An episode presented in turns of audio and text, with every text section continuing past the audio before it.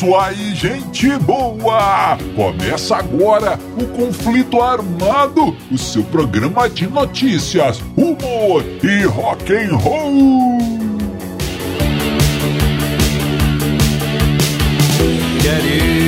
E vamos para as manchetes de hoje. Conheça as histórias do Stone Caladão. A novidade. Paul McCartney, David Bowie e o quadro da polêmica. E deixar no lugar. Foo Fighters homenageia os Bee Gees. e a grande Tudo isso e muito mais no conflito armado que começa agora. Eu sou Bob Macieira e aqui comigo no estúdio meu arqui-rival e melhor amigo Crânio. Tudo bem, Crânio? Tudo bem, Bob? Saudações, caros ouvintes! Tamo junto no rock! Tamo junto no Rock Crânio e sem mais enrolações, vamos ao nosso primeiro assunto.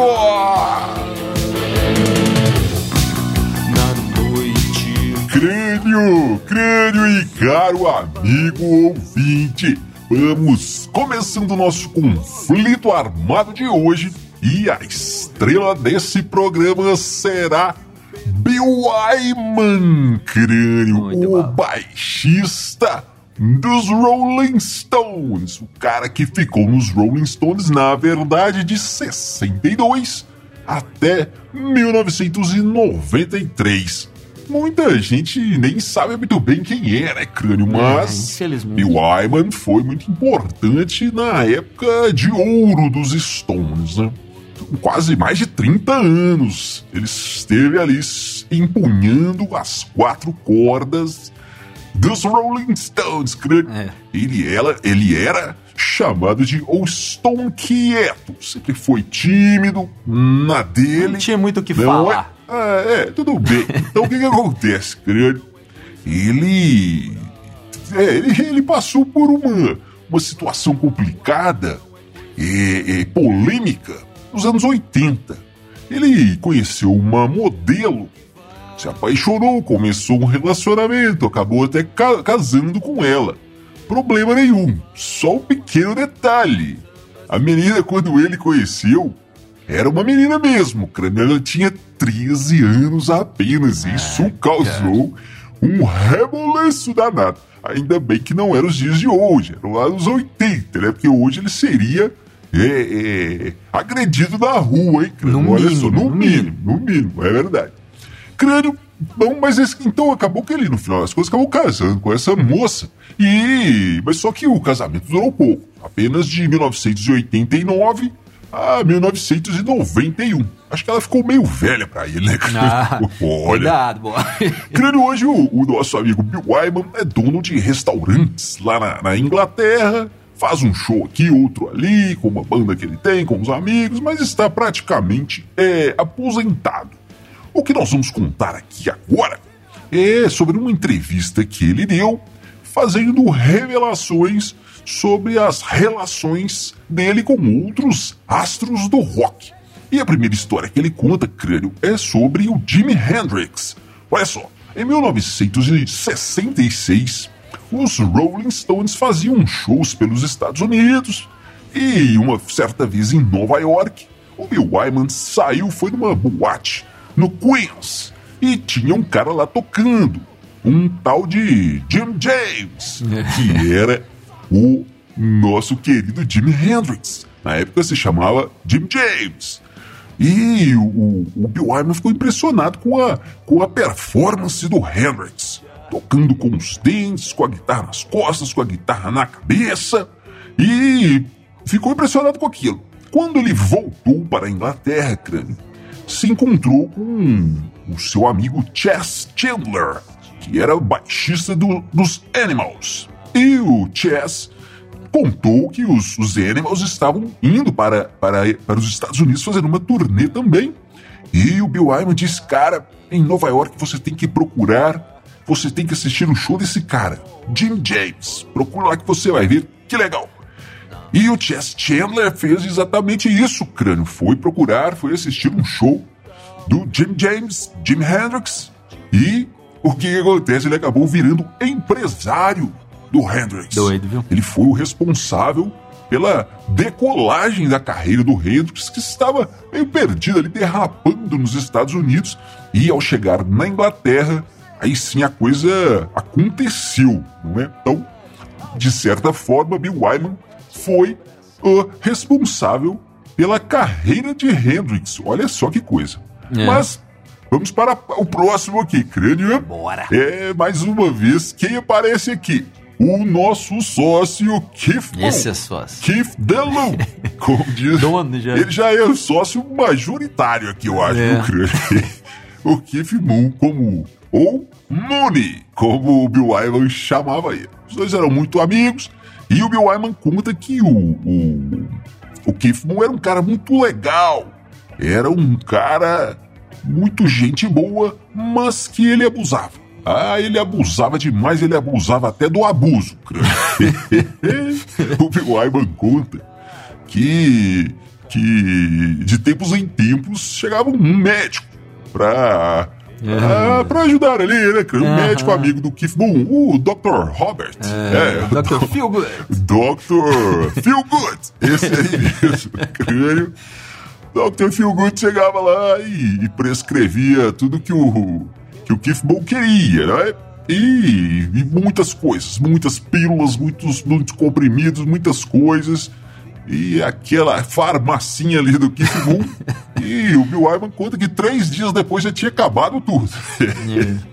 diz que é, diz que era remédio pra acordar, remédio pra dormir, remédio pra acelerar, remédio pra frear, pra trocar marcha, pra estacionar. Tá pra certo. tudo tinha o remedinho do Dr. Feelgood, crânio. né? E mais um detalhe que o Bill Wyman conta que o Keith Moon, o café da manhã do Keith Moon era champanhe com conhaque. Muito Olha aí, bom. super nutritivo.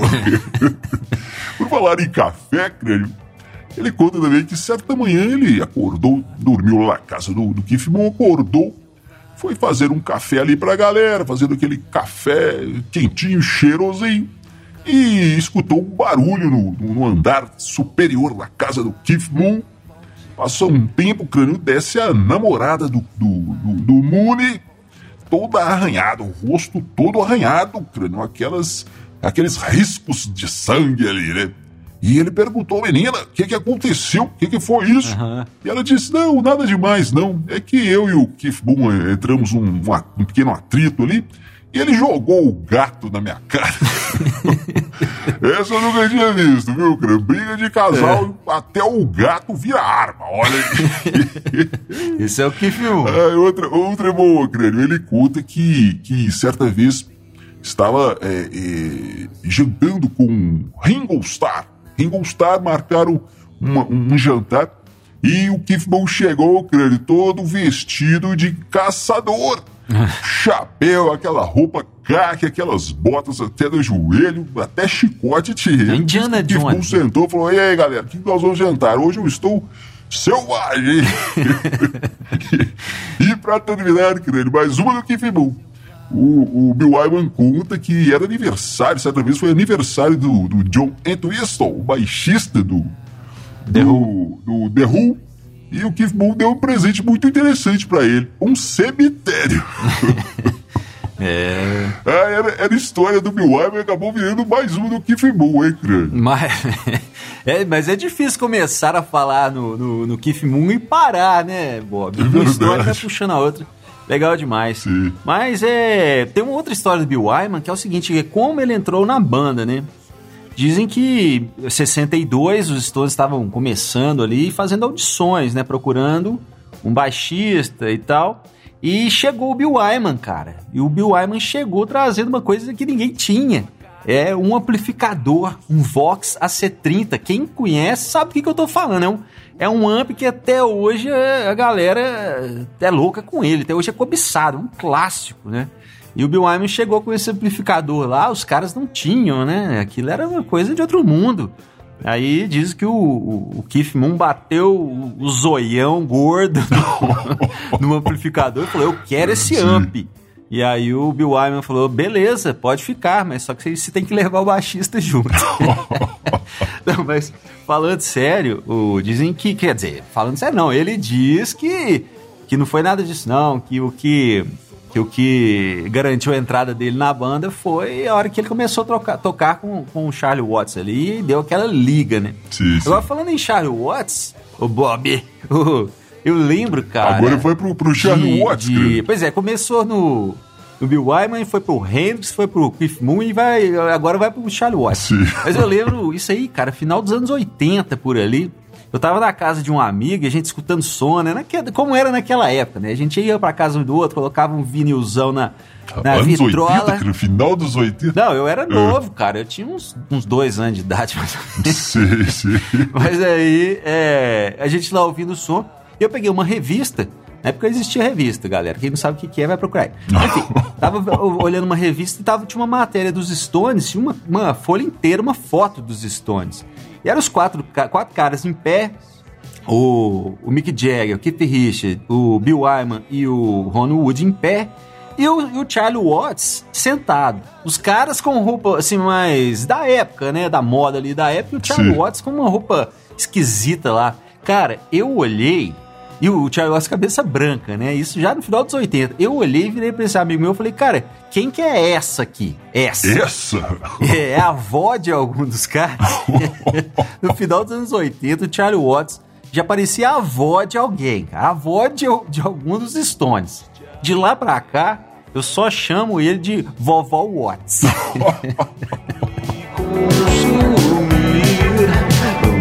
É, amigo ouvinte, e você já conhece o nosso Instagram? Já conhece o nosso Facebook, nosso YouTube e o Spotify dos Dillions? Sim, estamos em todas essas redes sociais. É só procurar os Dillions que você nos encontra.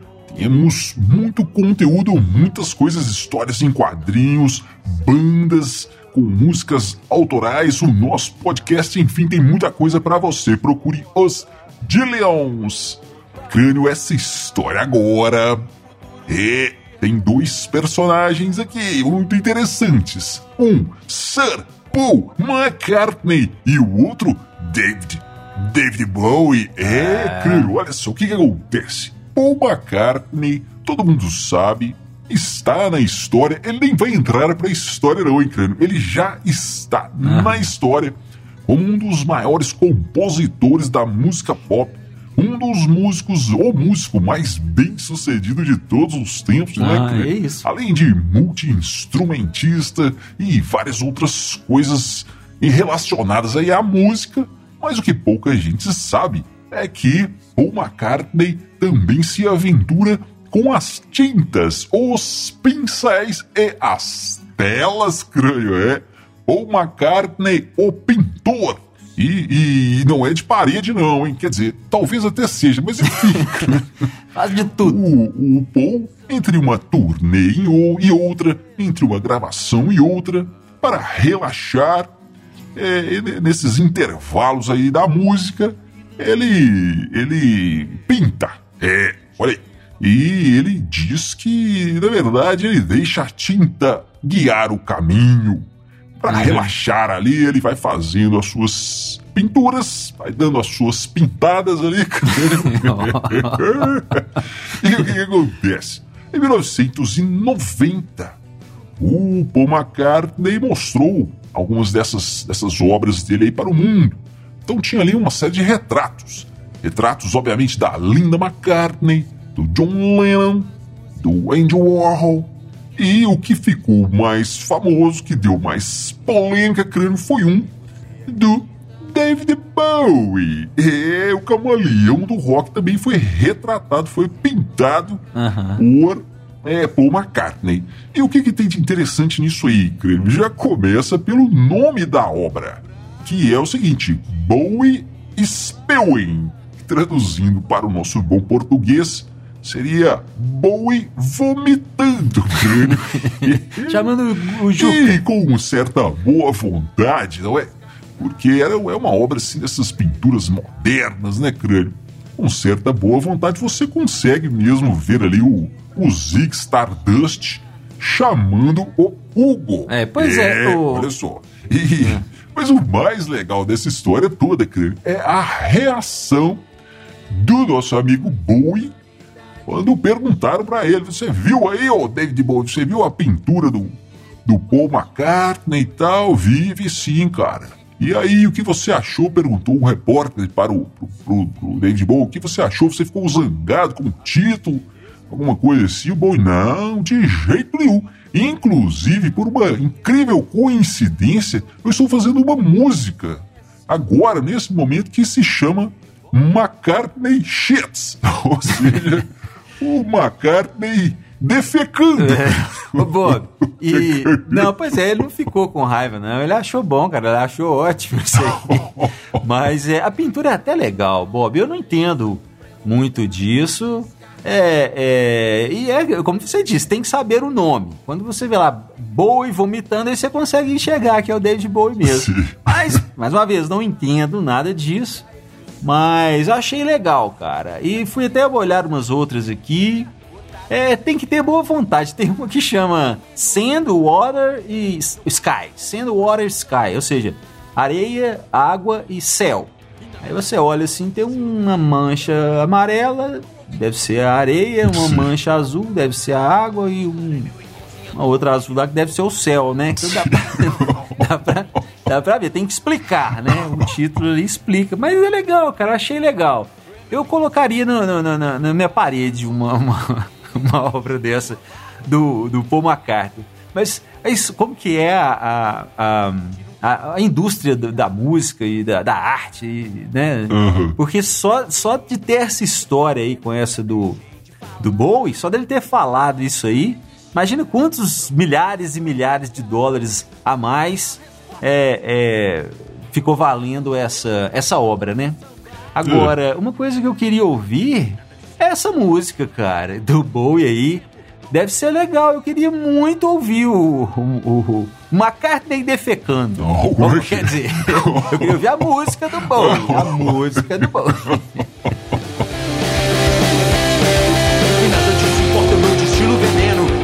crânio e essa história que veja isso. É um disco. Agora nós vamos falar de um lançamento. Lançamento saindo do forno. Um disco de 2021. Um disco de disco. Olha aí. história é essa, crânio? É, o disco é o Hail Setting, lançado pelos Digis. Olha só, crânio, muito esperado isso aí, hein? Opa. Pura disco music. Mas o que que tá acontecendo aqui, crânio? Olha só, os Digis, na verdade, é uma homenagem dos Full Fighters aos Bee Gees, crânio. Digis, que trocadalho do carinho, hein? Ô, meu, que trocadilho do... Enfim, é uma homenagem, então é um disco dos, dos Full Fighters com cinco covers dos Bee Gees e mais algumas músicas ao vivo ali que os caras lançaram, hein? Tem fotos aí com, os caras com aquelas roupinhas lá de anos 70. Crânio, crânio, crânio. Quando poderíamos imaginar uma coisa dessa, hein? Pois uma banda é. de rock como o Foo Fighters, talvez a grande, o grande expoente, a maior banda que, de rock and roll que surgiu nos últimos, nas últimas décadas, talvez, hein, crânio? É. A única banda que surgiu nos últimos tempos capaz de lotar estádios no mundo, a única banda de rock que surgiu nos últimos tempos capaz de lotar um estádio fazendo um cover dos Bee Gees. Ô Bob, Que coisa. ô Bob, mas cara, um é o seguinte, a, a- essa moda, né? A moda ela vai e volta. A gente pode estar vendo aí uma, uma volta do, do- do- dos anos 70, né? Será? Recalibrado ali para os dias de hoje, mas quem sabe a gente tá vendo um renascimento. É, as coisas de moda, vai e volta, e sempre foi assim.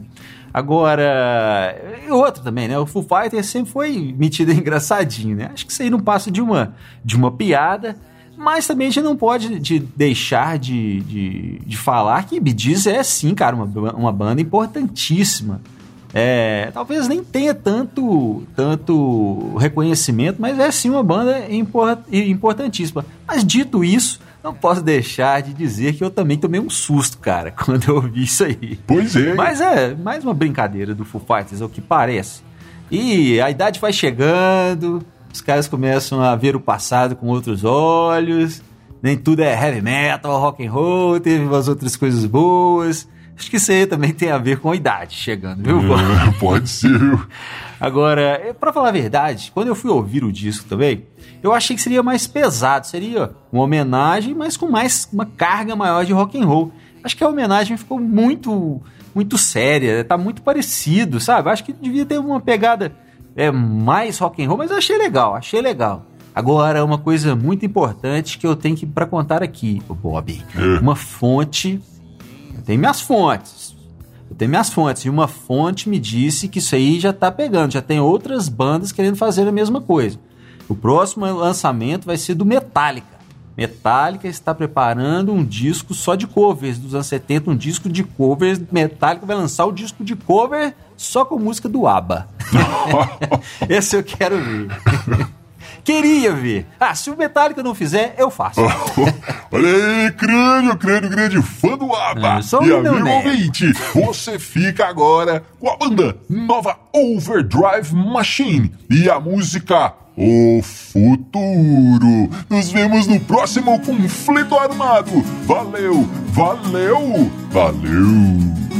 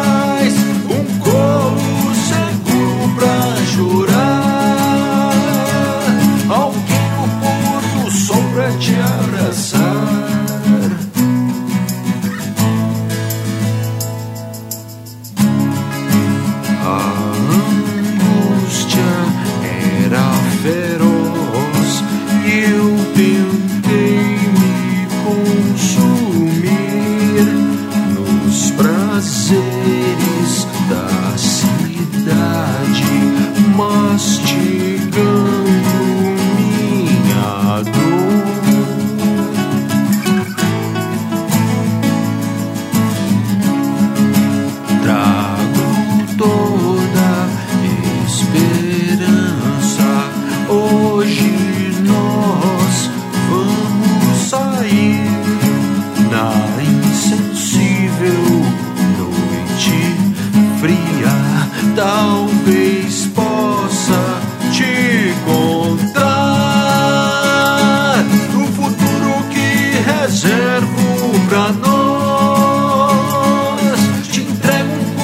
coração